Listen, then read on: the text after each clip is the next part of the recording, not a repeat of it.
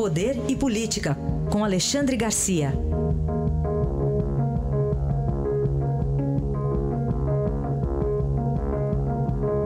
De volta das férias após três semanas de descanso, revigorado, e aí a gente diz: bem-vindo ao caos, Alexandre. Bom dia. É verdade, bom dia. É, mas eu acompanhei a distância. Né? É. E a distância é muito bom, porque a gente tem uma ideia da floresta? Sem se influenciar pelas árvores, pela proximidade com as árvores. Aí a gente entende, talvez é, com mais facilidade, o que está acontecendo nesse país, que é uma crise é, política, eminentemente política, porque estão olhando para as próprias ambições, né? para o próprio umbigo, para os próprios bolsos, para os próprios interesses e movidos a maus conselheiros. É, o medo é mau conselheiro, o ódio é mau conselheiro, a vingança é má conselheira, o assodamento é mau conselheiro. Então, são eles que têm que resolver esse assunto, né? dos três poderes, legislativo, executivo e judiciário. Eu vejo as árvores aí, tipo, algumas têm casca grossa, resistem até a fogo, literalmente. Outros são flexíveis, se curvam logo. Né? E outros quebram no primeiro vento de tempestade. E aí vão para delações. Né? Uh, enfim, não pensam em país. É o que eu estou percebendo, é uma, uh, uma alienação, um divórcio em relação ao país real. E o pior de tudo é que isso tem consequência na economia e no emprego, né? porque mantém em suspenso as reformas essenciais e necessárias que, se não forem feitas, a gente não sai dessa. Aí o, o reino do umbigo, se, se é que dá para resumir numa frase, Sem né? dúvida. Bom, é verdade. E o, e o presidente Temer fez uma troca ontem, né, no Ministério. Então, o, o, o Osmar Serralho estava sem uh, uh, trânsito dentro do Poder Judiciário. Né? E é necessário, porque o Ministério da Justiça, além de ser o Ministério da Segurança, o Ministério que administra o CAD, a FUNAI e outros órgãos públicos, também é o Ministério do Diálogo com o Poder Judiciário, daí o nome Ministério da Justiça. Administra também a Polícia Federal, como nós sabemos, né? a, a, a, Força Nacional e tal. E ele não tinha nenhum trânsito no, nos poderes. Né? Ah, tropeçou logo de saída com aquela história do telefonema grampeado, né? em que ele tenta ajudar um frigorífico na Operação Carne Fraca um amigo lá do Paraná. Estava no Paraná nesse fim de semana, a política fervilhando aqui em Brasília, ele estava lá, estava em casa. Então, vai pro, foi, foi indicado para ir para o Ministério da Transparência, que era o lugar do Jardim. Ele, dá para fazer um trocadilho, ele vai para o Jardim, para o lugar do Jardim.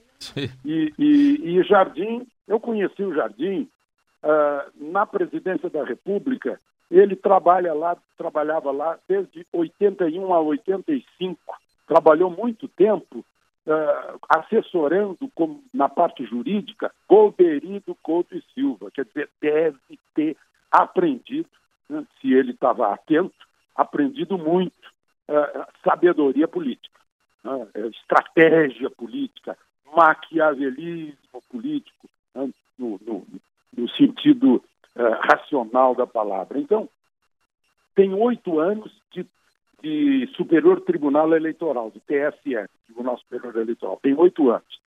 Sabe das coisas, portanto. Ele deu uma entrevista para o Correio Brasileiro, antes de ser uh, nomeado ministro da Justiça, dizendo que 90% do que se fala do julgamento da chapa Dilma Temer na Justiça Eleitoral é chute, que tem especialista demais e que ah, com a experiência dele de oito anos lá, ele avisa: olha, o julgamento é pelos autos, é julgamento técnico. Ninguém vai emitir um voto uh, citando o JBS, que está fora dos autos.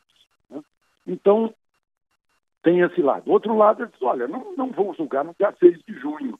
6 de junho recém começa. E há a possibilidade, a possibilidade de alguém pedir vista. Né? Claro que não vai ter, não, não vai para o segundo semestre. Termina ainda no fim do mês. Mas estão uh, chutando muito. Agora eu vejo que estão chutando que ele vai fazer isso e aquilo na Polícia Federal. São pessoas que já têm bola de cristal, já, já preveem.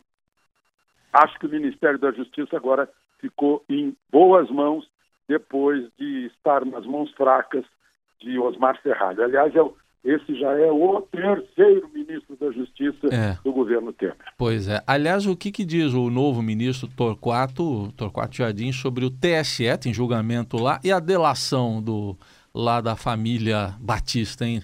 Pois é, sobre a delação ele faz, ele, diz, olha, tem duas alternativas. Eu estou citando a entrevista que ele deu no Correio Brasileiro, que saiu ontem, e, e de manhã me interessou, inclusive, né? Uh, e, e li todinha e assinalei. Ele diz o seguinte, primeira hipótese, o Joesley tem a iniciativa de gravar Temer para oferecer como trunfo de uma delação premiada. Aí é ilegal. A gravação clandestina é ilegal.